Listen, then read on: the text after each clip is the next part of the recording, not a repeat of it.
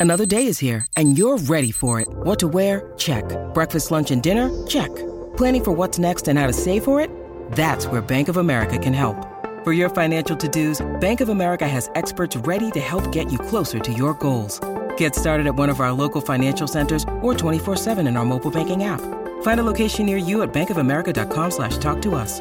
What would you like the power to do? Mobile banking requires downloading the app and is only available for select devices. Message and data rates may apply. Bank of America and a member FDIC. Sonoro. ¿Tu mente te controla o tú tienes el mando? Soy Pau Arroyo y quiero darte la bienvenida a Mindboss, un podcast enfocado a que descubras el poder innegable que tiene tu mente para lograr cualquier cosa que te propongas. En este podcast encontrarás diferentes métodos, ideologías, historias y meditaciones guiadas, todo relacionado al entrenamiento mental para convertirte en el creador consciente de cada segundo de tu existencia.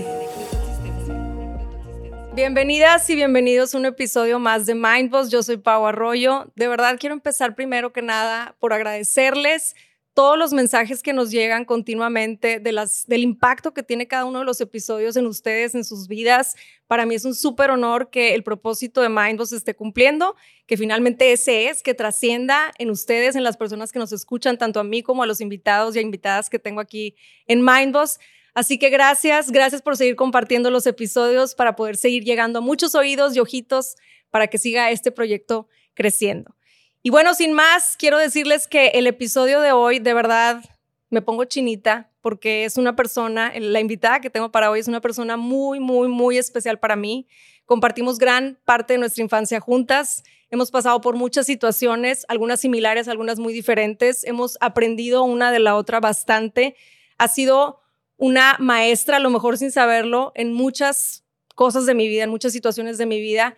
Y si bien hemos tenido momentos en que nos hemos distanciado porque X yo vivía en otros lados o por simplemente porque así se ha dado la vida, siempre tenemos esta parte en donde regresamos la una a la otra, nos volvemos a conectar, podemos no vernos en mucho tiempo y yo siento que la vi desde ayer y nos volvemos a enriquecer una a la otra. Entonces, para mí es un súper honor tenerla aquí. Tiene mucho, mucho por compartir, tiene mucho por seguir, sí, compartiéndose, porque es una historia muy, muy maravillosa, enriquecedora, que sé que les va a encantar y que va a tocar fibras en cada uno de ustedes y de que podemos aprender de eso, ¿no? Entonces, pues quiero, quiero darle la bienvenida a mi invitada, no sin antes mencionar, y aquí lo voy a leer porque quiero que no se me pase nada. Actualmente y tras 16 años de haber sido ingresada a una institución de rehabilitación, se dedica hoy en día a multiplicar lo que alguna vez salvó su vida a través de las palabras, la actuación y la fundación de una institución de rehabilitación de adicciones con el objetivo de cambiar las historias de muchas mujeres como ella y ayudarles a volver a encender su luz. Ella es Isadora F. Isa, mil gracias por estar aquí. Gracias a ti. Eh, me encantaría que empezáramos yo tengo la idea de, tratar como que este episodio como timeline porque no quiero que se nos pase ningún detalle, entonces me gustaría que empezáramos por el inicio, me gustaría que empezaras a platicarme cómo fue tu infancia y qué de tu infancia fue lo que te llevó a convertirte en quien eres hoy. Ok. Este, pues mira, yo creo que, eh, y últimamente teniendo conversaciones profundas y deliciosas que ya son, creo que, exclusivas de, la, del, proceso de envejecimiento en el que me encuentro con las personas de mi edad, hemos concluido eh, que lo que nos configura es multifactorial, ¿sí? Eh, yo a veces he recibido el galardón de eres muy especial, eres muy inteligente, eres, eres mucho. Y creo que tiene que ver justamente con que la forma en la que fui criada era mucho. Era mucho todo. Era mucha música, era mucha lectura, era mucha mucho estímulo, era, yo fui una niña hiper mega sensible en positivo, ¿sí? Eh, recuerdo, te recuerdo a ti, fíjate, siendo más o menos parecida. De hecho, yo creo que todas las, los amores de mi infancia, tú eres con el que más conecté en ese sentido de, de, vivir las cosas como, como grandes y fuertes y trascendentes. Y nos emocionaba mucho algo muy pequeño y nos emocionaba con conciencia de que nos estaba emocionando. Entonces yo creo que esa capacidad, cualidad o condición, como lo quieras llamar, este, pues nos, me hizo a mí eh, ir metiendo en mi bandeja una recuerdos duros, porque tengo recuerdos duros muy puntuales con olores y sabores y recuerdo exactamente qué fue dicho, en qué lugar. Eh, creo que es un, es un tipo de memoria, creo que eso es dependiente de mi, de mi capacidad orgánica. Y, y lo demás creo que tuvo que ver con el estímulo. Entonces, yo tuve papás grandes, así como tú, considerablemente más grandes que yo, que eso era atípico en aquel, en aquel momento histórico, que no estuvieran tan grandes, este, que ya tenían pues otro tipo de conciencia, quiero decir, muy este, expuesta a la información, muy expuesta al arte, eh, muy consciente de mis emociones y, y, con mucho poder, con mucho poder social, con mucho poder verbal. Eh, he dicho en varias entrevistas que los tabuladores que se utilizaban para medirme, en todos exentaba.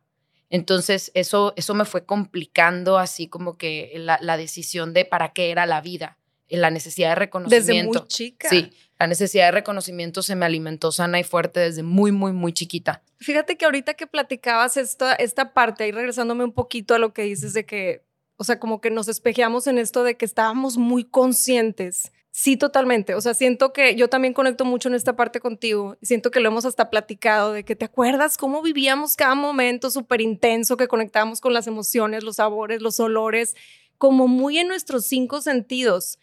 Y es algo a lo que yo me encuentro todavía en la actualidad regresando mucho. O sea, como que siempre me veo en esta parte de quiero regresar a mi infancia. Y mucho la meditación, por ejemplo, que yo practico es regresar a mi infancia mucha gente regresa a su infancia para descubrir como que qué era lo que me movía. Yo regreso a mi infancia para volver a sentirme así, presente y consciente. ¿no? Sí, no nada más para buscar respuestas. Exacto. Sí, yo, fíjate que yo no, no me considero que he perdido todavía esa capacidad. Veo que a veces es un poquito incompatible con la adultez, porque a la gente adulta no, no le no le pasa que te emociones tanto porque vas a ir de viaje y están haciendo su maleta normal y yo no pueden creerlo, mañana vamos otra vez. O porque ves una montaña o porque pasa alguien y te recuerda alguna película. Sí, o sea, tuve esa capacidad, también recuerdo que tú la tenías de reconocer mucho también mi privilegio de saberme muy afortunada.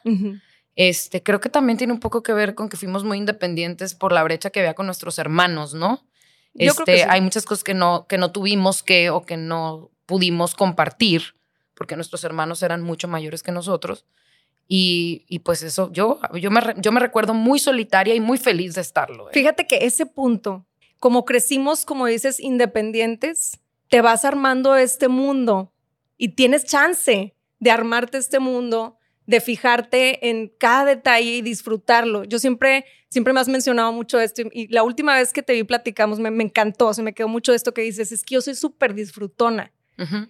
Se me quedó un chorro. A lo mejor tú ni te diste cuenta, pero fue algo, una lección que yo me llevé y dije, es que yo era muy disfrutona. ¿Dónde quedó eso, no? Entonces, volviendo a lo de la niñez, siento que esta parte de estar súper conscientes, como bien dices, te da como que te vuelve más consciente también de tu entorno. Y el entorno muchas veces, como bien decías ahorita también, no empata, no, no solamente en la adultez, sino el entorno, a lo mejor en lo académico, en lo social, no empata con este mundito que nos íbamos armando, ¿no? Entonces, ¿qué, ¿qué opinas sobre esa parte? Pues yo lo padecí mucho, Pau, de niña, eh, malamente, y no, no me culpo a mí ni al contexto. Me hubiera encantado que un adulto se encara conmigo a tener una conversación de cómo nos hace sentir eh, la, desadaptación o, la falta de integración. Eh, yo creo que la necesidad de pertenecer a una tribu es, es inherente, o sea, es, es, algo de natura. Y yo la tenía muy pronunciada, era muy evidente. De hecho, yo siempre me acuerdo, pobrecita, o sea, de lo guanabí que era. O sea, sufrí mucho queriendo pertenecer. Y, y ahora lo digo con, con, la frente en alto, la verdadera tragedia para mí hubiera sido pertenecer.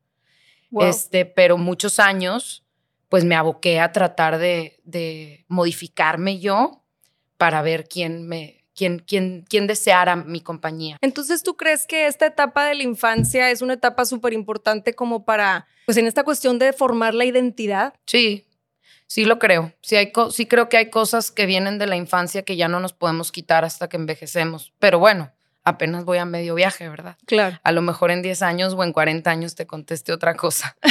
Pero ahorita la, la evidencia histórica me sugiere que gran parte de lo que configura mi identidad se gestó ahí, en esos rincones, en esos parques, en esos momentos en los que me imaginé castillos y princesas.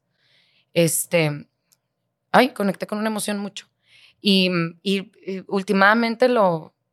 ¿Con qué emoción Lo agradezco. Con la nostalgia, yo soy muy nostálgica también como tú.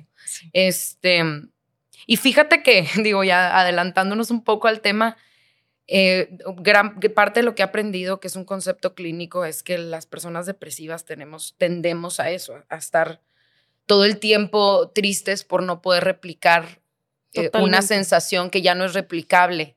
A mí me dijo un maestro budista que alguna vez me asistió en una de mis tantas crisis hace, como nueve años, este, ese amor que estás buscando ya no lo vas a tener.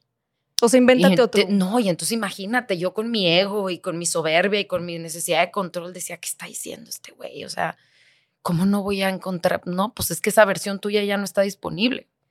Entonces, eh, digo, pues inténtalo, ¿verdad? Pero pues te va a dar una sensación de, que está incompleto siempre. Si lo que quieres es volverte a sentir como se, se sentía Isadora a los, a los 16, ¿verdad? Sí, totalmente, ¿no? Y, creo, créeme que he llegado a ese punto en donde dices, a ver, deja de buscar y rascarle o tratar de llegar a un estado del pasado y ponte a ver de qué manera conectas con las cosas de tu presente y que, que te hacen conectar con esas sensaciones. A lo mejor no va a ser igual porque bien dices, o sea, ya la versión tuya de cuando tenías no sé, de cinco, ocho años, pues ya no existe, güey, ya te transformaste. ¿Sabes qué, qué observo yo, Pau?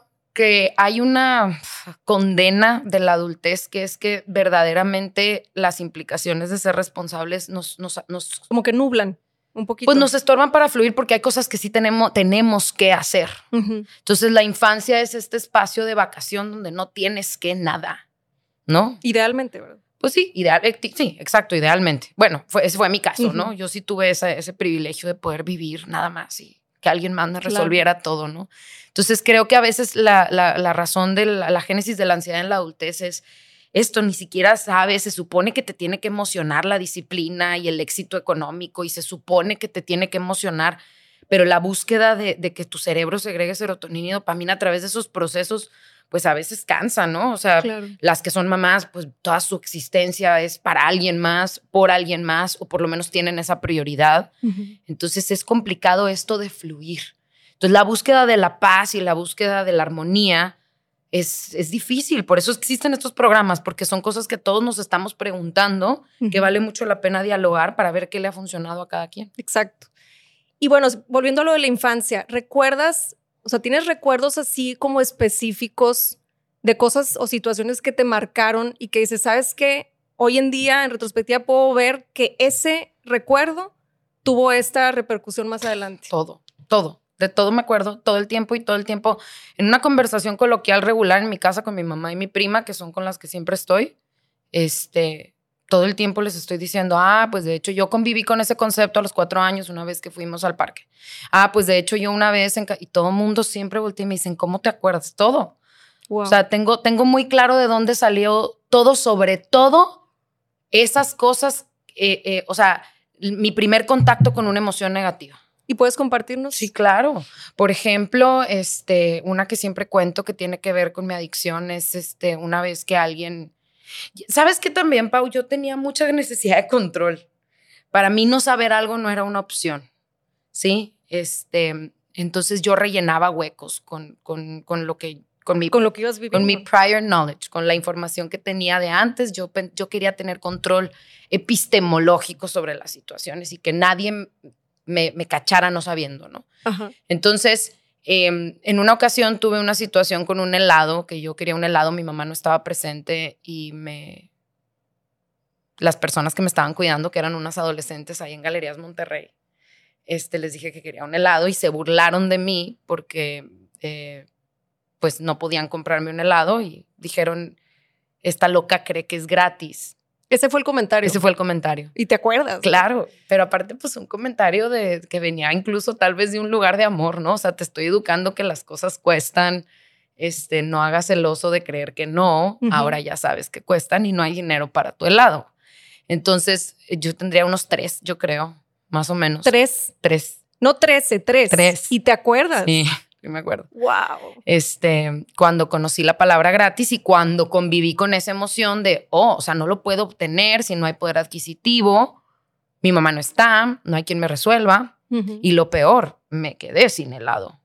Entonces, eh, pues no quería yo, que, eh, el no querer que eso se repitiera, ya, configuró un chorro de acciones que yo, para, yo catalogaba como preventivas para no volverme a encontrar en esa situación. O sea, si lo traducimos, para ti se, se tradujo en yo no le vuelvo a pedir a alguien o lo estoy entendiendo por otro lado. No, yo necesito dinero para que, mis, para, que mis deseos se logren. Ya, sí.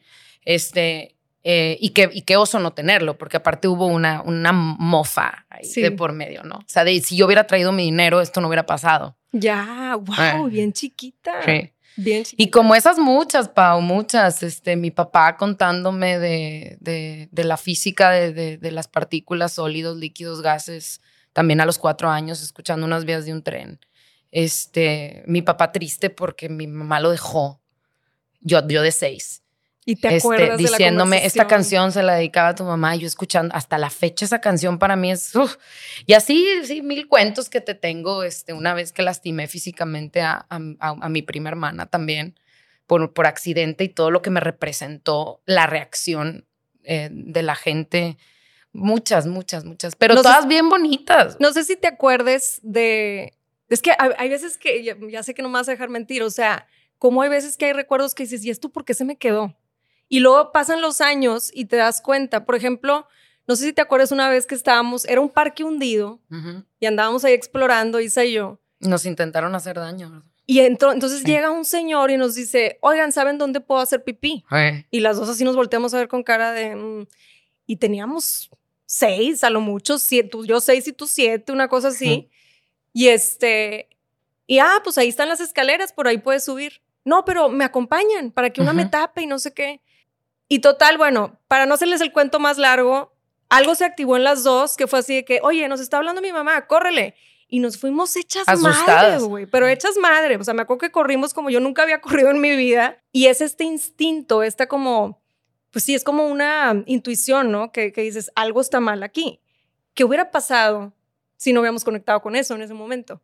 Y a lo que voy es, estos recuerdos que inevitablemente te llevan como que a otras partes de tu vida en donde dices, ya está ahí activado en mi cerebro, ya tengo este recuerdo que me da la alarma de que algo está mal y cómo es un recuerdo que a lo mejor no tiene que ver mucho con las situaciones que se fueron dando después, pero ya traes esa programación y te despierta. Fíjate, yo, yo he aprendido también por mi, por mi profesión que, que pues la amígdala y la corteza prefrontal para eso están, ¿no? Vamos, vamos eh, aprendiendo que cómo nos podemos proteger para evitar ciertas cosas.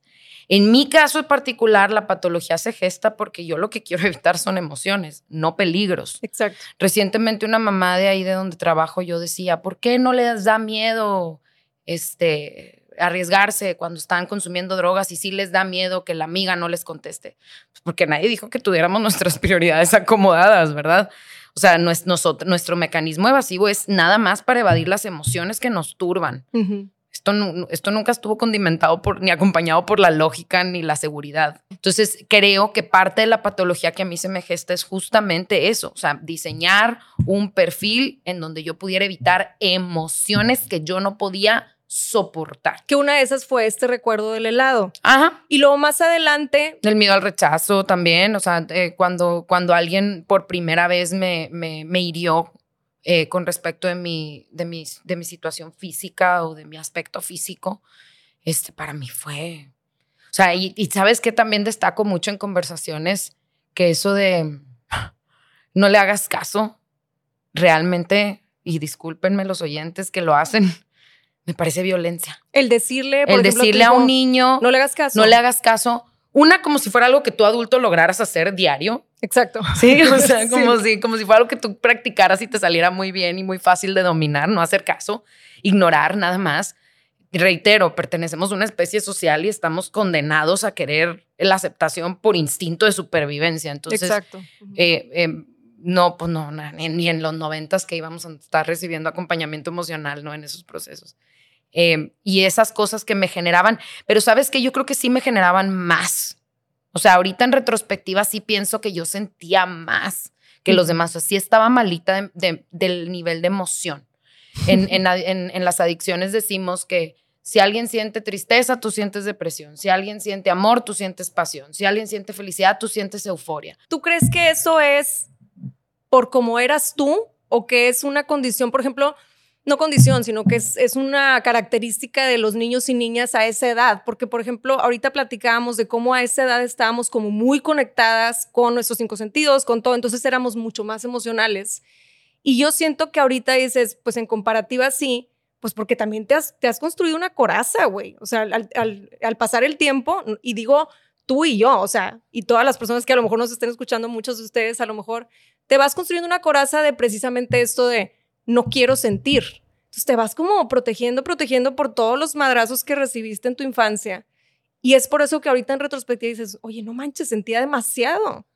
era demasiado lo que me afectaban las. Pues no sé si sea algo de característico de todas las infancias. Conozco muchas así. Conozco muchas que por el contrario dicen, no, no, no sé de qué hablas, qué fea vida. Yo me la pasé muy bien comiendo nerds, ¿no? sí, sí, sí. Y yo digo, pues qué celebrable también. Ahorita me acaba de escribir una amiga, este, porque le dije que íbamos a hacer esta entrevista y dice, no, siento que yo viví en una burbuja cuando escucho tus entrevistas y a mí no me pasó nada de eso y, me, me sobreprotegieron y nadie, nunca hubo drogas a mi alrededor. Le digo, pues esto, también es retador.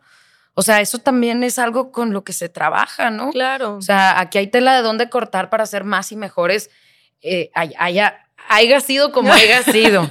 Este, porque también el, el, no tener esos recuerdos, el no tener esa conciencia de, de, la génesis de las cosas, pues también me imagino que ha, que ha, de ser retador. Lo que sí sé es que es responsabilidad de los adultos acompañarte.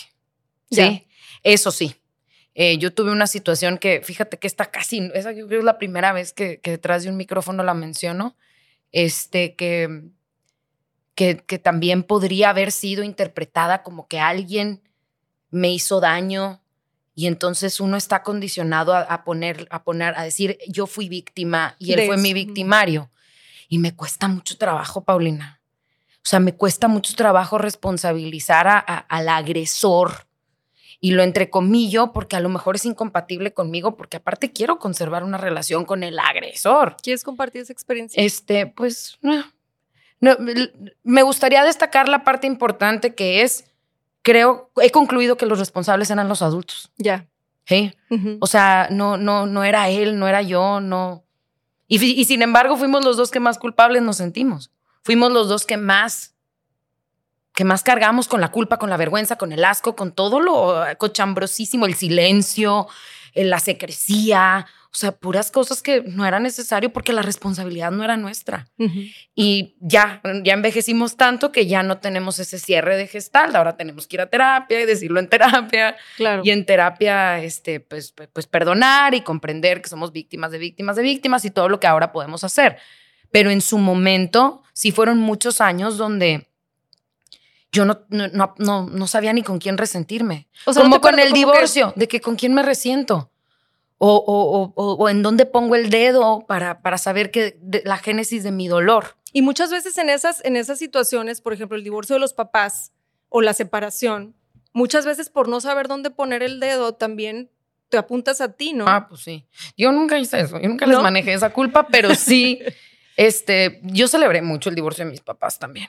De hecho, por ejemplo, este, los adultos, ¿no? Los adultos de antes. Eh, por supuesto que la niña está así.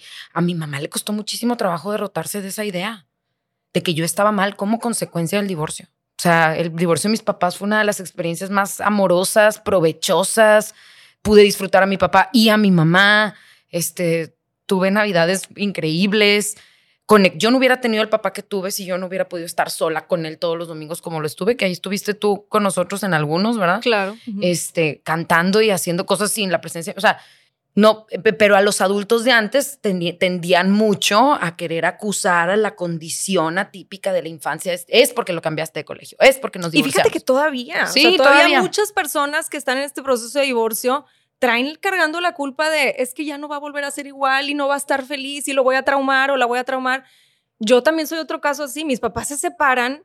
Mi mamá me manda, me acuerdo que me manda a la psicóloga y yo, pero guay, o sea, ¿por qué? Estoy bien. Y fue una convivencia muy enriquecedora ya con cada uno por aparte.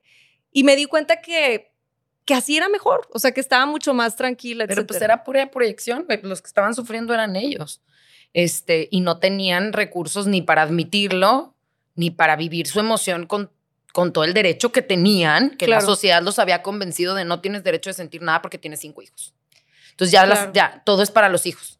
Digo, it was the 90 Entonces, pues así, digo, eh, lo peor que nos pudo salpicar, lo peor que nos salpicó fue eso. Y te digo algo, a nosotros nos salió barato. Yo creo. Ahorita están las cosas más cañonas.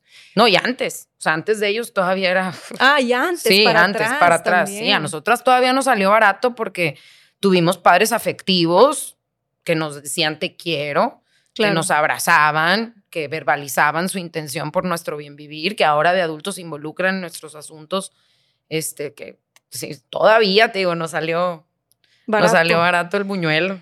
Bueno, y luego a partir de los 14 más o menos que platicamos fuera del aire de, cómo a partir de esa edad fue cuando como que empezaste con, sí, como experimentar con otras emociones, que se fueron como desprendiendo algunas pues situaciones que te llevaron más adelante a lo de la patología que vamos a platicar ahorita, de qué estamos hablando.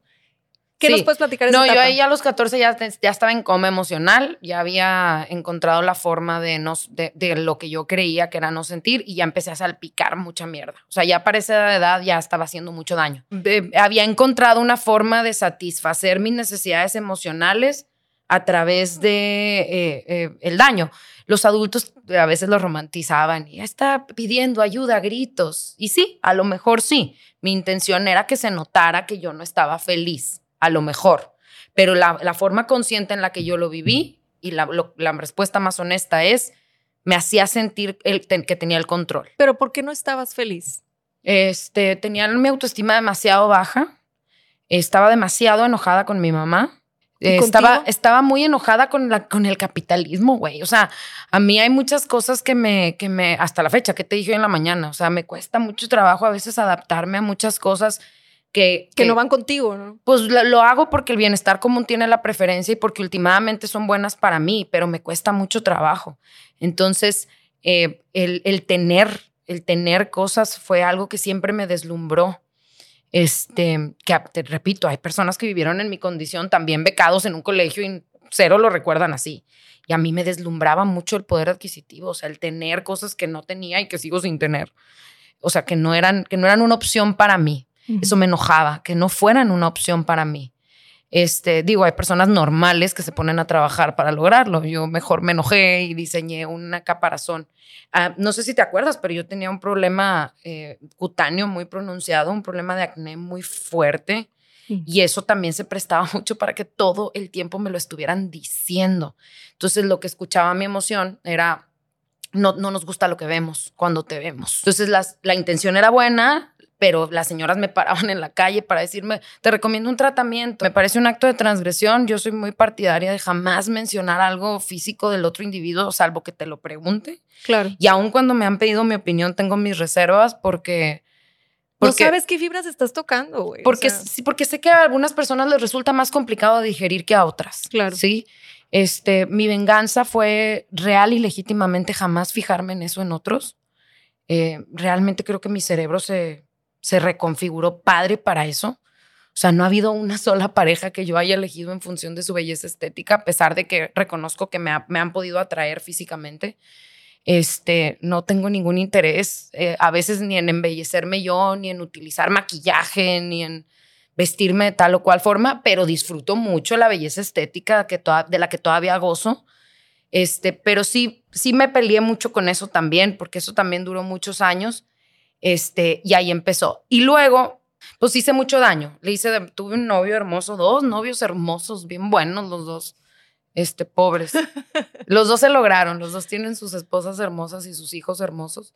Este, los últimos dos que tuve eh, antes de rehab fue, los, les hice mucho daño, o sea, era mala, era una mala persona y pues imagínate lo infeliz que estaba. Por eso me preguntas, ¿por qué no eras feliz? Pues porque era mala. No, no, no estoy segura de que fuera al revés, Pau. O sea, yo creo que, bueno, en la, última prueba de sociopatía que me autorrealicé, que no debería de hacerse así, pero una estudiando psicología de curiosa lo hace, pues estoy altísima. O sea, realmente yo me salvé de, de ser una criminal este, convicta por todo el entorno saludable al que pertenezco y por todos mis privilegios. O sea, entonces ahí es un punto súper importante. Sí tiene mucho que ver el entorno. Claro. Totalmente. Por supuesto, para, para, para, jalarte para un lado y para jalarte para el otro. Y fíjate que cuando, cuando fundamos Dharma, una gran compañera y excelente amiga mía, Lorena, psicóloga, Este, le conmovía mucho cuando, cuando escuchábamos los casos, este, como dicen en Girl Interrupted, pues eres tú y soy yo. O sea, las adictas somos todas puestas en otro contexto. Y a ella le conmovía mucho, me acuerdo, y hasta lloraba y decía, no manches, pues si yo no hubiera jugado soccer, o sea, algo tan sencillo como el soccer. No me hubiera salvado. Me hubiera salvado. Y hubiera estado aquí internada en este lugar compartiendo mesa con estas personas y compartiendo historia, porque el tema con, la, con las adicciones, Pau, es que nos ponen en contextos muy peligrosos. O sea, no es nada más la parte de decir, fuchi, los adictos no deberíamos de ser así o no deberíamos de existir. Es peligroso. O sea, se mueren muchos en ese camino. Se, se destruyen familias en ese camino. Sí es algo que es peligroso, no es algo nada más que nos moleste ver, ¿no? No es algo de no hazle caso. Sí, o sea, exacto. Es, es, un problema social porque nos compete a todos que, que, estén incluso las drogas presentes en los momentos en los que los niños las encuentran, etcétera, ¿no? Este, o las, los comportamientos compulsivos, lo que sea. Y, y, sí, efectivamente, yo creo que eso que empezó a ocurrir a esa edad eh, fue, no me fui peor ni más por el contexto. Me fui muy rápido, Pau. O sea, a partir de que yo dejé salir a mis demonios, que fue a los 18, este, todavía estaba en prepa, te digo, este muchacho hermoso con el que andaba afortunadamente me dejó. Ay, los manipulaba demasiado, pero a muchos. O sea, todavía después de ellos, una de las cosas que más trabajo me costó, incluso después de rehab, fue dejar de manipular personas. Es todavía, todavía me cuesta trabajo. Ah, lo de la manipulación. Sí, o sea, lo, hago muy consciente, pero a mi pareja actual se lo digo a veces. O sea, no se lo digo si no es necesario, pero a veces cuando yo estoy solicitándole que haga algún esfuerzo, eh, me desnudo un poco y le comparto el esfuerzo que yo hice en silencio. Ya. ¿Sí? Porque a veces, sobre todo cuando me siento atacada, mi instinto es manipular la situación para salirme con la mía. Y lo que te iba a preguntar es, ¿tú crees que esa es una de las características más presentes en los adictos? La, la más, la más. Que tiene que ver con, con la inteligencia, con la capacidad cognitiva. O sea, la manipulación es una intención de control. ¿sí? Y es miedo al dolor, ¿sí? O sea, el orgullo es miedo al dolor. Y la manipulación es una intención de tener el control. O sea, es hermanita del orgullo. Y estas intenciones de tener el control, pues son la razón de la ansiedad que después nos queremos estar quitando. Claro. ¿Eh? De hecho, yo a veces me, digo, mucho, ¿no? A veces, este, digo, ya, ya quiero silenciar a mi cerebro. Ese también es control. Pero toda la tarde me la paso feliz de lo que mi cerebro está logrando. Entonces, pues claro que no tenemos el control sobre nada en la, en la práctica. Entonces, sí, las personas es, son una de las cosas más fáciles de manipular las personas codependientes. Y los adictos nos vamos y nos buscamos codependientes. Sí, no, no nos vamos a buscar a alguien que nos ponga límites saludables, ¿no? Entonces, en esa etapa con los novios, era lo que más, o sea, dices, cuando dices les hacía mucho daño, era esa parte. Era la, manipulación, eh, deslealtad, este, ay, deshonra, sí, pobres personas. O sea, donde quiera que estén, discúlpenme, qué bueno que, qué bueno que hayan sobrevivido y no se merecen eso. O sea, ese es el tema también, que los adictos que limpiamos mucha, mucho mugrero de lo que hicimos antes, eh, lo que queremos decir es no se merece, no te mereces eso que yo te hice. Este, no, no, no, no te vuelvas a, no vuelvas a dejar que nadie haga eso. Este, empecé a robar mucho mucho dinero. Esto a partir de los 18 más o menos. Empeñar cosas este, para abastecer a mi adicción, que era muy costosa. ¿Cuál era tu adicción en ese momento? Este, pues la más pronunciada, la que se notó por la que me internaron, era el juego compulsivo. Em, y digo eso porque eh, nosotros los adictos en recuperación siempre destacamos que la actividad compulsiva o la sustancia realmente es lo que nos termina ayudando, conduciendo a recibir ayuda los otros 99 síntomas que yo tenía eran equivalente, equivalentemente peligrosos. Es más, de hecho, la adicción es así como que un vehículo catártico, un lugar en donde depositar lo que ya traes. Yo empecé a mentir y a robar antes de empezar a jugar. O sea, no, realmente no fue el casino el que me hizo eso. Fue. Yo ya, yo ya, yo ya nada más andaba buscando a ver qué, qué comportamiento compulsivo se me acomodaba a mi perfil. Te voy, a, te voy a hacer una pregunta en este punto, que no quiero que se me pase. ¿Tú crees que ya cuando llegas al, síntoma que, como decías ahorita, que más se pronuncia, que más la gente ya lo está viendo, ya es de preocupación, ya te lleva a que te internen, ¿tú crees que ya cuando llegas a ese punto es como una manera de pedir auxilio? No, yo inconscientemente. Yo no lo recuerdo así, Pau. Este, porque cuando estamos en la inconsciencia, yo, ah, yo creo que me pude haber muerto en eso y, y, me hubiera muerto haciendo algo que me estaba, que mi cerebro estaba disfrutando muchísimo hacer, porque estaba totalmente abastecido de adrenalina, todos los riesgos que estaba corriendo me hacían sentir súper poderosa. Por eso es así de peligroso, es como, pues es que como estar drogado, o sea, eh, los, las personas que se meten metas o se meten coca, pues todo el tiempo te sientes súper heroína y capaz de hacer todo y si en ese momento se apaga, se apaga tu cerebro y se apaga la luz de tu existencia, pues vas a haber muerto creyendo que tenías las cosas bien. Entonces, no, yo no, yo no, te, yo no recuerdo estar conscientemente sufriendo. Recuerdo haberme lamentado mucho, ya, estado, ya estando en abstinencia internada, eh, el daño que hice. ya estando internada. Ya estando internada. ¿A qué edad te internan? 18. Yo empecé mal, mal, mal realmente a los 18 y para los 19 con tres, dos meses ya estaba internada. O sea, así. ¿Te internaste tú? ¿Fue no, hombre, me llevaron de las greñas. Llegó una camioneta por mí y me dijeron, llegó mi prima Erika y me dijo, este, o te subes o, te pueden ayudar a subirte. y ya de, escoges. de buena voluntad hice mi maleta, como decimos los adictos de anexo. Este, y me despedí. Fíjate, todavía le hablé a mi ex y le dije, me voy a ir. Y todavía me dijo, no. Y le dije, sí, bye. Y tú para ese punto, o sea, decías, sí lo necesito. Sí, claro. O sea, podían, yo nunca, yo nunca me cuestioné si era una medida necesaria o no.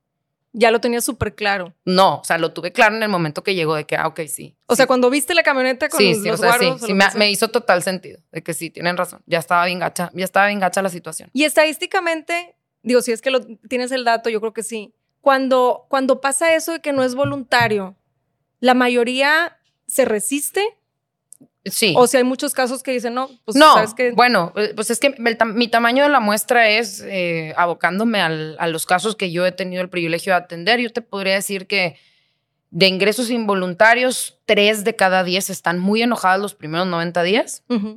este, pero también te digo, el tamaño de mi muestra es muy, es, muy escueto. Este, no, son, no son tantos casos, valdría la pena medirlos con nuestros colegas. Pero sí, sí existe una tendencia o un riesgo de eso, pero el pronóstico de recuperación es el mismo, Pau. O sea, hay pacientes de ingreso voluntario que luego les, dan, les da internitis, los que van hacia centros de 28 días, por ejemplo, están internados 18 veces, ¿no? Entonces, este, digo, por una u otra razón. Y fíjate que es muy interesante hablar de este tema porque, pues, no es lineal. Exacto. O sea, nada es lineal. O sea, el, el objetivo de un internamiento es colocar al sujeto en un contexto en el que no tenga acceso a la sustancia que se trate única y exclusivamente de trabajar en su autorregulación y sus emociones, por lo pronto en su salud mental y emocional. Y en tu que esto no se puede hacer mientras está fuera en consumo en la locura. Claro. Por eso es importante separarlo, realmente. O sea, si hay, si hay personas que lo logran de manera ambulatoria, pero es bien difícil. Eh, los que tienen una dependencia orgánica, por ejemplo, al alcohol o a las drogas, es bien difícil. Ya. Estar, trabajar en ti. Es bien difícil llegar a tu sesión a las cuatro, güey. Exacto. O sea, Sí, sí, sí, nada, nada suma, nada ayuda, no hay, no, hay, no, hay, no hay estructura, no hay muchas cosas que se requieren, no, hay, no estás ni bien comido, ni bien alimentado, digo, ni bien comido, ni bien dormido. Entonces, para eso es el tema de internarnos y, y para separarnos de nuestras codependencias.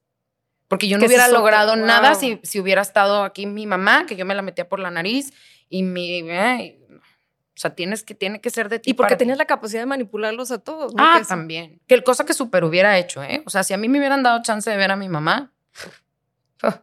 ah, porque ya internada hubo un buen rato que no te dejaban ver a nadie. Los, los voy a demandar y esto no puede ser legal y sáquenme de aquí, sí. Wow. Y me tuvieron que amarrar una vez para darme de comer. Pero ahorita me da risa, perdón, porque me da mucha vergüenza.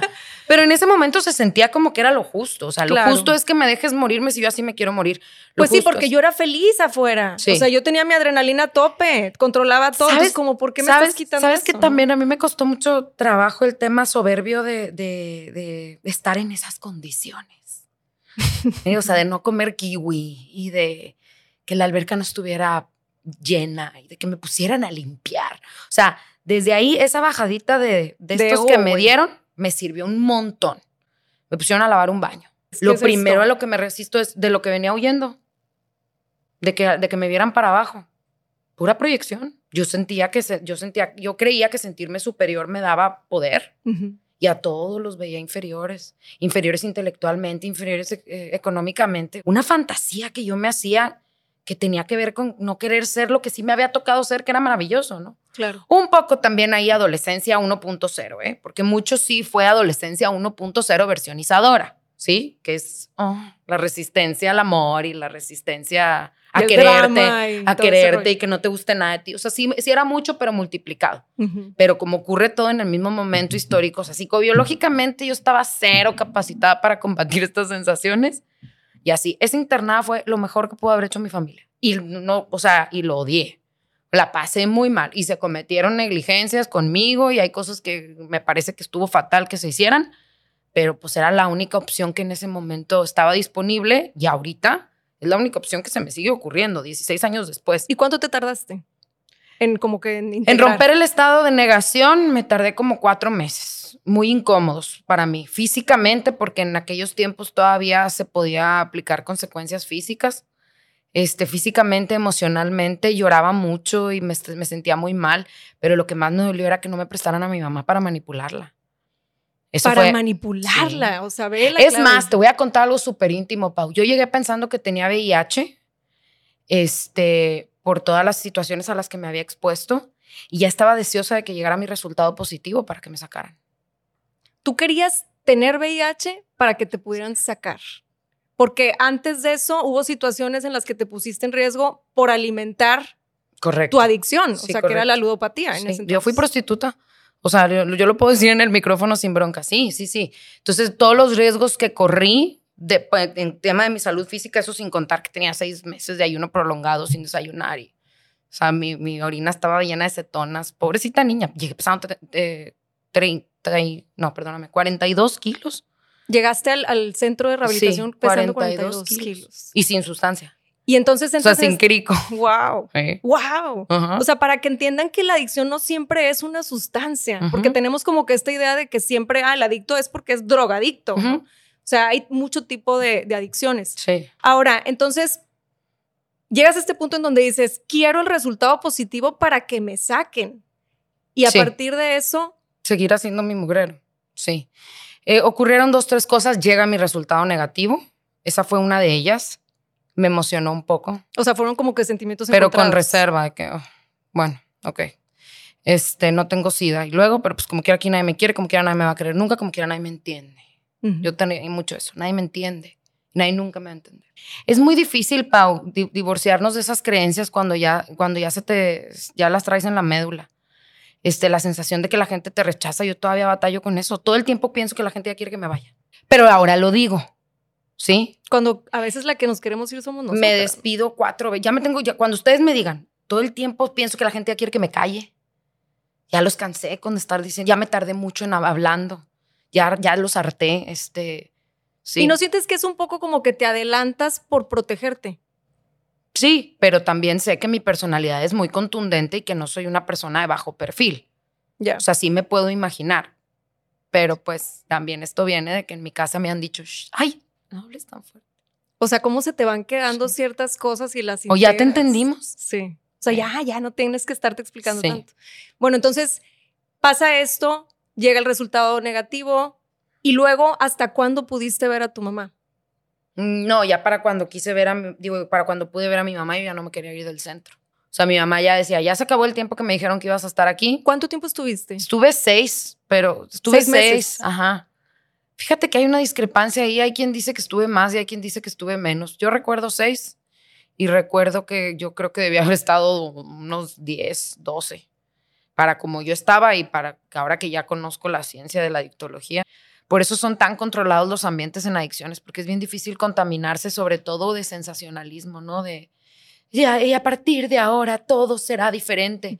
Este, las mamás codependientes son muy peligrosas, Pau, muy peligrosas. Para el adicto. Mm, Para mucho. Yo soy su medicina mientras yo esté para cuidarlo. Lo que me necesita es a mí.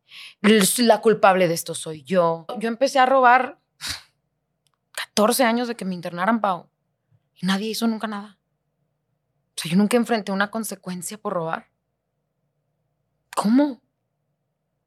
Nunca. ¿Sabes? O sea, Mm. conversaciones al respecto se tuvieron súper pocas.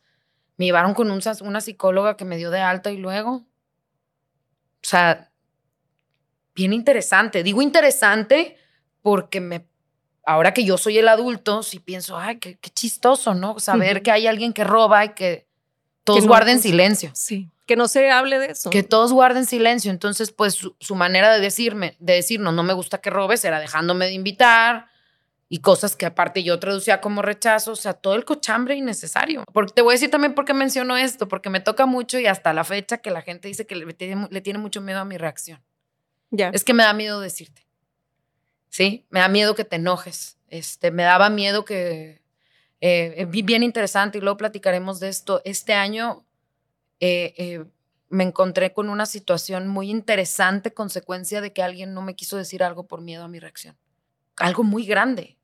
Y bueno, también me cuesta mucho trabajo este, responsabilizar nada más a la otra persona. Sigo investigando qué, ¿Qué qué parte es, de mí es la qué que. parte de mí es la que, que la que, está, la que está haciendo esto tanto. Porque comprendo, hay mucha gente que a mí no me gusta decir las cosas porque no quiero la consecuencia, pero hay mucha gente a mi alrededor que te lo ha estado. que me lo dice, saber. incluida mi mamá. Es que nos dabas miedo. ¿Por? O sea, ¿por qué te daba miedo una niña de siete años, güey?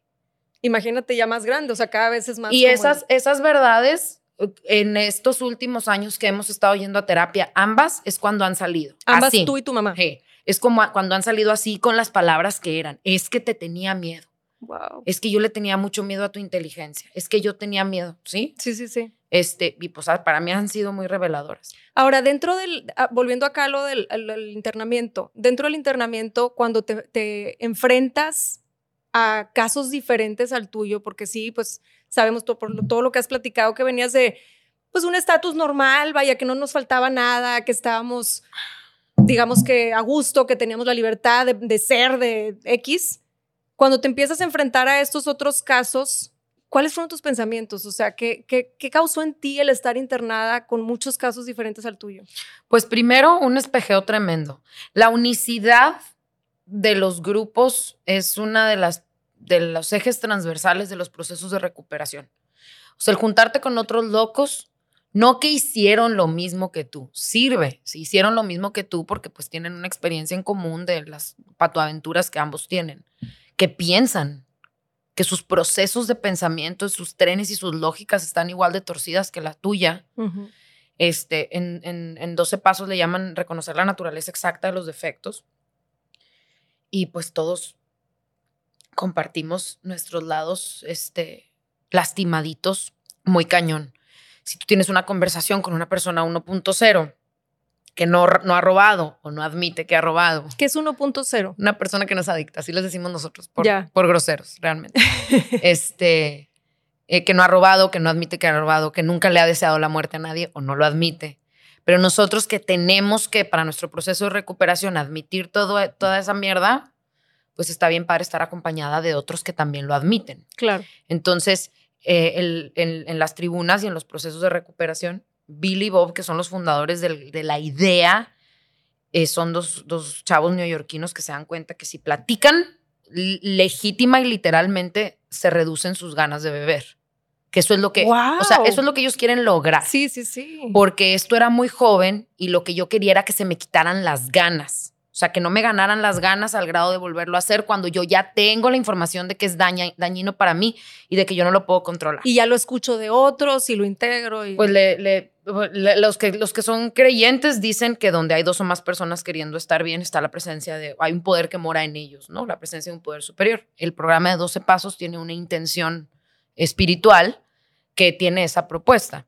Este, ahora obviamente la, la sociología y la ciencia han avanzado y podemos también eh, reconocer que la unicidad pues es, es, es fortalecedora para todo. Entonces, en ese momento, eh, una, sí fue un ejercicio de humildad para mí muy tremendo, darme cuenta que yo estaba igual que las otras personas que no tenían mi contexto, este, que éramos iguales, que éramos igual de feas, que éramos igual de malas, que éramos igual de peligrosas y que teníamos que trabajar igual en nosotras mismas. Este, yo con, con la mamá que tenía y el papá médico y mis tonterías y, y- y encontrarme a mí en todas las demás historias. Este, ¿sabes qué fue, cuál fue mi ejercicio de humildad más grande cuando me empezaron a querer, Pau? Cuando me empezaron a decir, eh, pero caes chido, eh, pero te queremos. Porque yo- no te la Yo no creías. sabía qué hacer con eso, sí. No sabías qué hacer con eso. Eh, fíjate, esto está. Aparte, ser amado, ser amado implica mucha responsabilidad también. Ser amado y ser aceptado. Para mí era más conveniente o que no me aceptaran o creer que no me aceptaban, que era lo que venía haciendo desde que nací, que yo era diferente y que por ende nunca me iban a aceptar. Y en el grupo de las locas, pues sí me aceptaron.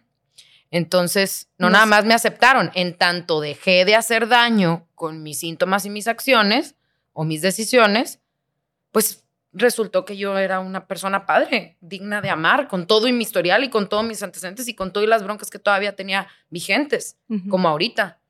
Este, y eso sí, también me costó mucho trabajo. Una, porque, ay, qué raro. Había muchas formas de afecto que yo, a las que yo me resistí. Mi mamá no fue particularmente afectiva conmigo, por lo menos no físicamente o verbalmente, o dejó de serlo cuando estaba yo muy chiquita. O sea, también había muchas formas de afecto a las que yo me resistía. Ahorita ya no. O sea, por ejemplo, este, los abrazos o el contacto físico. El contacto físico, el contacto físico prolongado. O sea, para mí el abrazo era algo que ya se tenía que terminar. Sí, o sea, tantito y sí, retírate. Porque, físicamente le voy a incomodar a la persona si estoy ahí. Sí, bien interesante. Este, y bueno, ya habiendo, habiendo culminado, terminado, suspendido este proceso de tratamiento residencial, este, empiezo a probar este mundo con con una claridad sobre aquellas acciones que yo ya no podía repetir. Esa, eso es yo creo que lo máximo que puedo destacar como logro, porque muchos errores los seguí replicando. Te digo que una de mis broncas más grandes fue siempre, porque en la pareja se nota todo, ¿sí? Con la pareja sale, todo, sale todo, este, y sale bien. Entonces todavía se me escurrieron muchos años hasta ahorita, Pau. Muchos años de hacerle mucho daño a muchas parejas, de muchas maneras distintas. Este, antes mucho más grave que ahora. Ahora ya no soy desleal, ya no miento, ya no pongo el cuerno, este, ya, y me esfuerzo. Sí, me estoy esforzando, pero muchas batallas las pierdo. Pero por ejemplo eso, el, poner el cuerno, ser desleal, ¿de dónde, de qué parte de ti crees que venía de esto? de la necesidad de riesgos de adrenalina. Es el mismo, es el mismo tema que apostar, el poner en riesgo aquello que necesito o aquello que es importante y necesario para mí. Quiero ver qué pasa si, si corre el riesgo de perderlo. O sea, es una parte también, bueno, tú me corriges, como de demuéstrame que me quieres. No, y también sí, bien tóxico. Sí. Me encantaría decirte que no, pero tengo que admitir que sí. O sea, también es poner a prueba el, las intenciones o el amor del otro. Y muchas de estas son conductas que son inconscientes. No te creas que estoy muajajajaja. Déjame ver. Claro. O sea, es algo que me doy cuenta que hice después de haberlo hecho y digo, ay, qué fea niña pero pues ya me puedo disculpar. Ya. Que esa también es una práctica que ahora me lo celebro bastante. Y a veces hasta digo, ¿te acuerdas de hace tres días que te dije? Lo hice con una mala intención, discúlpame. Y obviamente eso también pues, se, se, se, contagia y genera un ambiente donde, donde las conversaciones que se tienen que... Aparte, soy bien estricta, Pau. Soy bien estricta. ¿En qué sentido? Yo no tolero, te tolero un portazo. Para mí eso es el equivalente a que me golpees a mí. Entonces, pues la gente, mucha gente está acostumbrada a tener esos permisos de tener esos, esos vehículos catárticos, ¿no? Tengo muy poca tolerancia. Yo, eh, me, pasa mucho con, con, con mis parejas que están insultando a alguien más y me cuesta mucho trabajo para participar de esa conversación. Sí, sí. Este, me cuesta mucho trabajo. Te pongo un ejemplo de ahorita. Este, ¿por, qué me dices que estás en una llamada si no estás en una llamada? pero es que no estoy haciendo nada malo, me lo dices como si te estuviera, no, no lo digo como si nada, qué chistoso. O sea, hay muchas cosas que, que, me cuesta mucho trabajo tolerar, sí soy muy exigente. Y pues si por sí es difícil estar conmigo, nomás siendo yo, y luego aparte con estas exigencias, pues... ¿Qué es lo que te iba a decir? O sea, como que siento que mucha de tu exigencia hacia los demás es porque has sido muy exigente contigo misma toda tu vida. Desde luego, desde luego. Y por control, por control. Y porque quiero tener hijos. También siempre al final pongo esa premisa porque hay muchas cosas que yo haría distintas si yo no, si yo no conservara todavía el deseo de reproducirme. Y lo tengo bien claro porque incluso hay cosas que, que las separo. Si no quisiera tener hijos, esto me valdría queso. Hay muchas cosas y me parece muy importante destacarlo con honestidad porque hay muchas mujeres que toman un chorro de decisiones hasta de qué pareja van a escoger en función de su deseo de ser madres y no le ponen nombre. Tenemos ese derecho, las que somos madres o las que queremos ser madres, de decidir cosas en función de, del contexto para que exista un infante. Porque si no va a haber un infante, pues ya yo, yo decido, yo decido en qué, eh, en qué colina morirme, Claro. ¿no? Sí, sí, sí. Y qué cosas hacer en mi metro cuadrado y en mi casa. Pero si sé que este espacio en algún momento va a pertenecerle a otra persona, que va a Cambian mi res- muchas sí, cosas. cambia muchas cosas. Y luego hay una etapa de tu vida en donde entra mucho lo la parte de la escritura. La escritura, yo, yo porque te conozco, sé, sé que estaba muy presente, más ¿cuándo fue que integras lo de la actuación y qué representaba para ti? Sí, bueno, Eso. escribir fue siempre, digo, mi mamá es animadora a la lectura y yo siempre fui redactona también.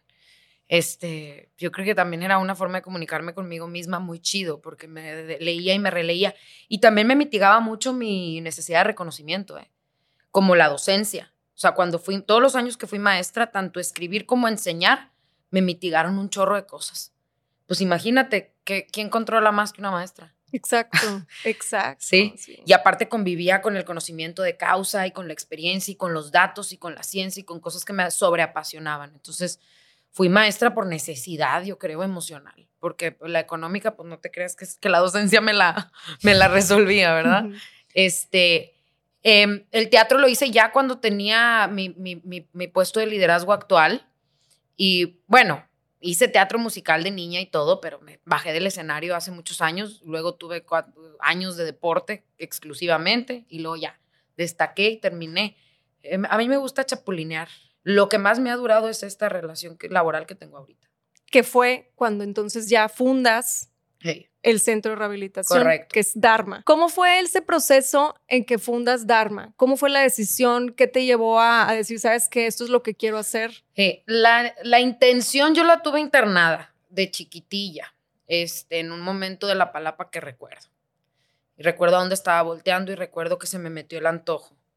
Este, mis padrinos, bueno, así le decíamos a nuestros líderes eh, morales, este, me dijeron primero lo primero, metí la, metí la idea en un baúl, hice otras cosas que eran posibles, porque pues yo tampoco pensé en jamás tener la posibilidad económica de invertir en un proyecto así también. Ujú. O sea, digo, hablando de la practicidad de las cosas, no, yo no tengo herencia ni un papá que me, que me, que me dé dinero para algo así.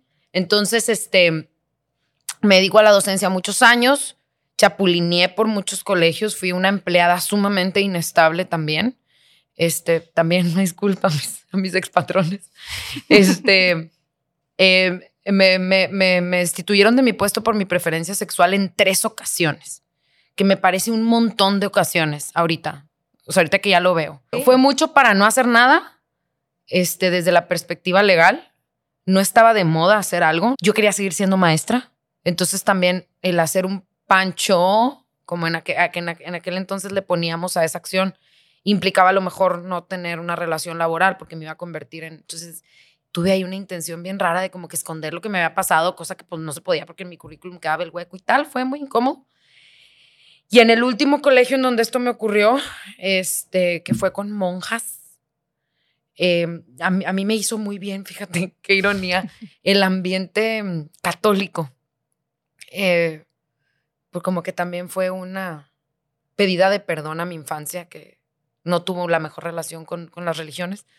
Este, y me volvieron a correr por lo mismo. Y entré en pánico, pánico, pánico, y volví a molestar a mi mamá con otro de mis grandes episodios donde necesito de tu ayuda. Este, y me ayudó. Y eh, todo ese proceso y ese fenómeno de ella dándome ayuda con sus recursos y yo recibiéndolos, pues me despertó las ganas y todo me salió bien. Me salieron muy bien muchas cosas. O sea, me tenían que salir bien 14 cosas para que esto despegara y me salieron bien 16. Wow. Recibí demasiado apoyo, mucho. Me regalaron muchas cosas, me regalaron un boiler, me regalaron una lavadora y secadora y me regalaron muchas cosas que sin esos detalles que yo ni siquiera podía cuantificar porque era pésima empresaria, no tenía ni noción de, de los números, era muy intuitiva y me, me pasa bien el acomodar los dineros, pero pues, se me acomodaron demasiadas cosas. Ya había convivido yo con establecimientos de rehabilitación, yo daba, eh, eh, tenía espacios para el diálogo donde iba de voluntaria a otros centros. eh, y también, digo, ay, disculpa mi, mi ego profesional, pero también ver cómo eran las cosas ahí me, me sirvió como incentivo de yo Que quisiera no- yo quisiera ofrecer una opción distinta este, más, distinta, distinta, con otros objetivos y con otros parámetros, con otras intenciones.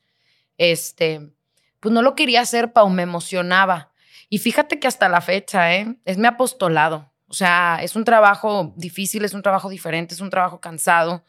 Este, es un trabajo que me quisiera en algún que yo quisiera en algún momento delegar, em, eh, que requiere mucho de mí. Eh, le dono mucho de mí a, a, mi, a apostolado. Tengo mucha satisfacción, muy cristalizada, o sea, muy palpable, muchas, muchas, muchas historias bonitas, este, familias enteras que ves que sanan a través de todos los recursos que ahí les ofrecemos, no precisamente a través de mí, pero pues de, de, de, de esos procesos de recuperación he sido parte. Entonces, eh, me parece justo. Yo siempre he promovido que las personas que estamos en una posición de privilegio deberíamos eh, ser conscientes de cuál es nuestra responsabilidad compartiéndonos un poco.